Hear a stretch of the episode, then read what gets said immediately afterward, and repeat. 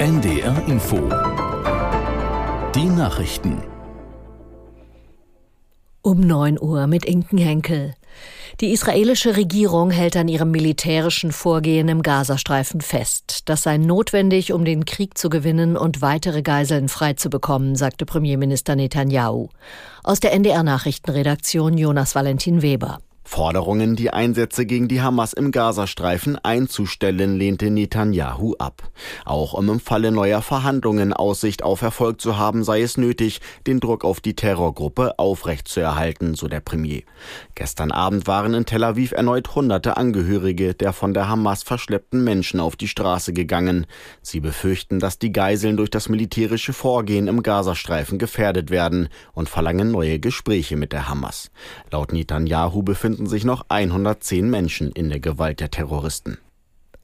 Die Entscheidung der Bundesregierung, das Förderprogramm für E-Autos schon heute auslaufen zu lassen, sorgt weiter für Kritik. Jetzt hat sich auch die SPD-Bundestagsfraktion in die Diskussion eingeschaltet. Aus der NDR Nachrichtenredaktion Daniel Runge. Äußerst unglücklich sei das schnelle Aus des sogenannten Umweltbonus, heißt es aus der Fraktionsspitze. Die meisten Menschen müssten bei der Anschaffung eines E-Autos sehr genau rechnen und hätten die Prämie bereits eingeplant. Die SPD-Politiker forderten Wirtschaftsminister Habeck auf, das Ende des Förderprogramms besser zu organisieren. Notwendig seien Übergangsfristen. Erst gestern war bekannt geworden, dass der staatliche Zuschuss für E-Autos nur noch bis Mitternacht beantragt werden kann. Ursprünglich sollte das Programm erst Ende nächsten Jahres auslaufen.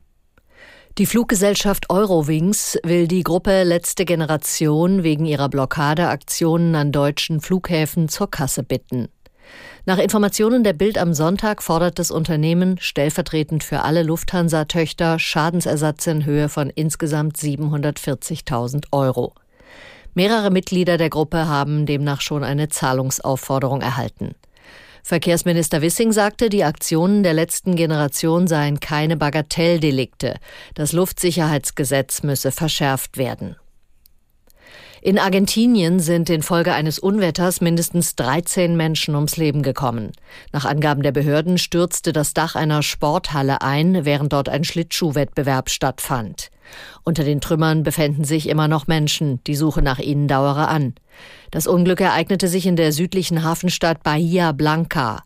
Der Bürgermeister rief die Bevölkerung auf, wegen des Sturms zu Hause zu bleiben. In weiten Teilen der Stadt fiel der Strom aus. Nach mehr als vier Monaten hat der VfL Wolfsburg in der Fußball-Bundesliga wieder ein Auswärtsspiel gewonnen. Beim Tabellenletzten Darmstadt gab es gestern einen 1 zu 0 Erfolg. Aus der NDR Sportredaktion Moritz Kühn. Wir wussten, dass es ein wichtiges Spiel ist, sagte VfL-Trainer Nico Kovac, der zuletzt in der Kritik stand. Die Niedersachsen gewannen in Unterzahl in Darmstadt. Den Siegtreffer erzielte Lovro Meyer in der zweiten Hälfte. Der Nordclub rangiert jetzt auf Platz 9. Am kommenden Mittwoch geht es zum Jahresabschluss gegen den FC Bayern. Der deutsche Rekordmeister ist vorher aber nochmal gefordert. Der Tabellenzweite der Bundesliga trifft heute ab 19.30 Uhr auf die starken Stuttgarter. Zuvor spielt Spitzenreiter Leverkusen gegen Frankfurt und Freiburg empfängt Köln. Das waren die Nachrichten. Das Wetter in Norddeutschland. Es gibt viele Wolken, zeitweise regnet es etwas. Von Ems und Nordsee her wird es heiter, sonnig und meist trocken. An den Küsten Starker bis stürmischer Wind, Höchstwerte 7 bis 10 Grad. Morgen in Südniedersachsen teils sonnig, nach Norden hin viele Wolken und teils Regen bei 6 bis 9 Grad. Die weiteren Aussichten am Dienstag regnet es bei 6 bis 10 Grad, am Mittwoch ist es bewölkt mit Schauern bei 5 bis 8 Grad. Die Zeit 9.04 Uhr. NDR Info. Themen des Tages. An ihrem Sonntag, den 17. Dezember, genau eine Woche vor Weihnachten. Heute mit Milad Kupay. Herzlich willkommen, schön, dass Sie dabei sind. In Serbien stehen heute Neuwahlen an. Es ist die vierte vorgezogene Wahl in neun Jahren. Was ist da los? Darüber sprechen wir gleich. Schon mal vorweg auf allen Plakaten Präsident Alexander Vucic, der aber gar nicht zur Wahl steht. Und wer in Serbien übrigens auch gerade ungestört seine Propaganda auf